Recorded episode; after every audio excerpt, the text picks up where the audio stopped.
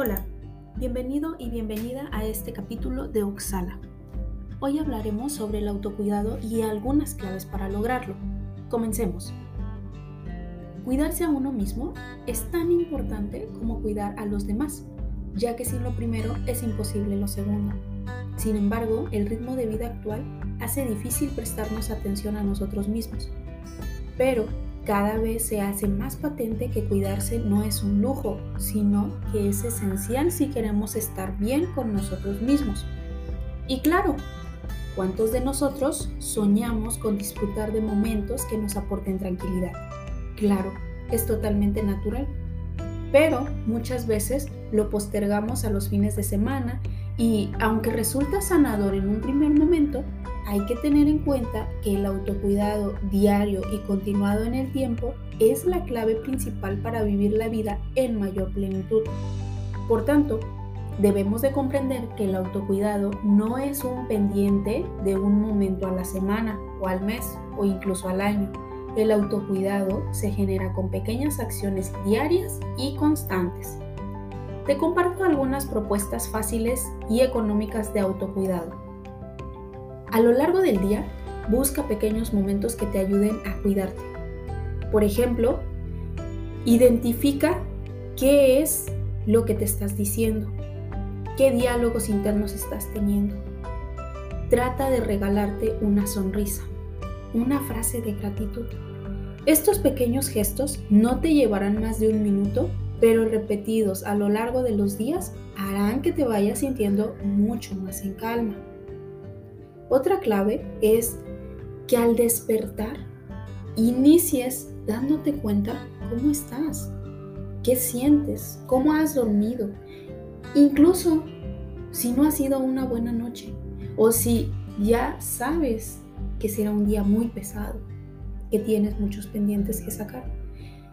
A veces nos levantamos de manera automática, no pensamos, nos bañamos de manera automática tan automática que ni cuenta nos damos cómo estamos comiendo, a qué hora, qué es lo que estamos comiendo.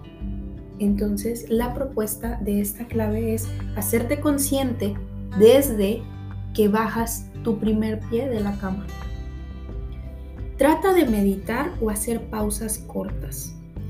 Ya sabemos los beneficios de meditar, pero si no tienes tiempo o ganas de hacerlo, te propongo hacer estas pausas cortas de 1 a 3 minutos a lo largo del día para chequearte y preguntarte cómo estás.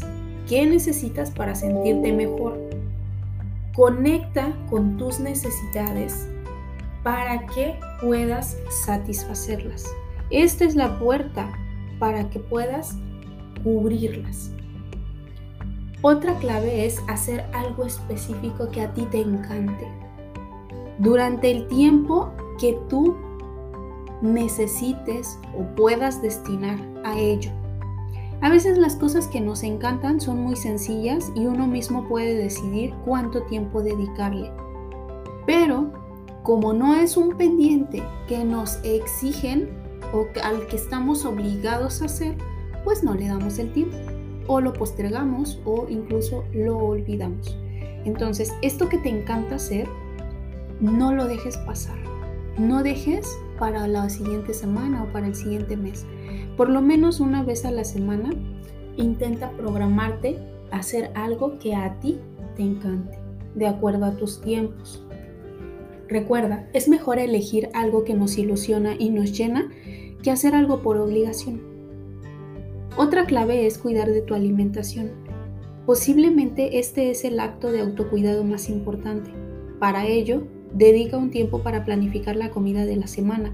De esta forma conseguirás no estar estresado o estresada y claro, podrás comer mucho mejor.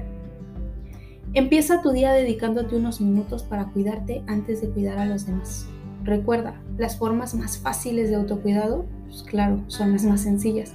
Empezar por implementar poco a poco cada una de ellas hará que puedas gestionar mucho mejor tus emociones, te ayudará también a conocerte mejor aumentará tu autoestima y empatía y sobre todo hará que disfrutes más de la vida. Algo más que debes considerar es que muchas veces el autocuidado se ve saboteado por dos principales causas, las expectativas y las comparaciones.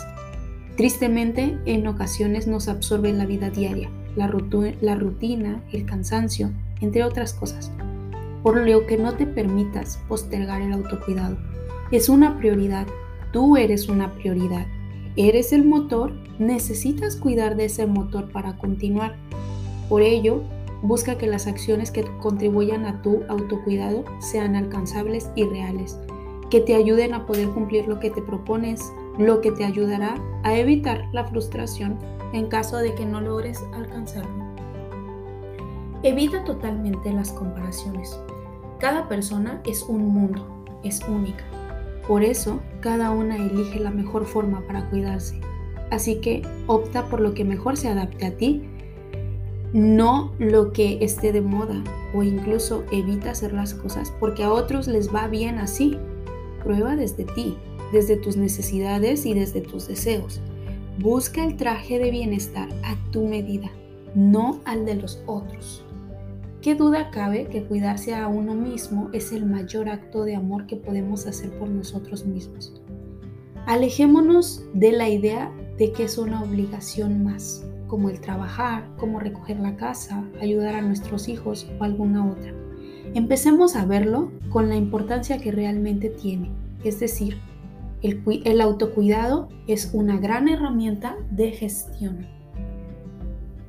Aprovechando este mes que enmarca la lucha contra el cáncer de mama, si eres mujer, esta es una forma de autocuidado. Chécate, aprovecha las campañas. Y si eres hombre, recuerda que también es importante las revisiones médicas periódicas. Todos somos susceptibles, todos necesitamos de un autocuidado consciente. Gracias por escucharnos. Hasta la próxima.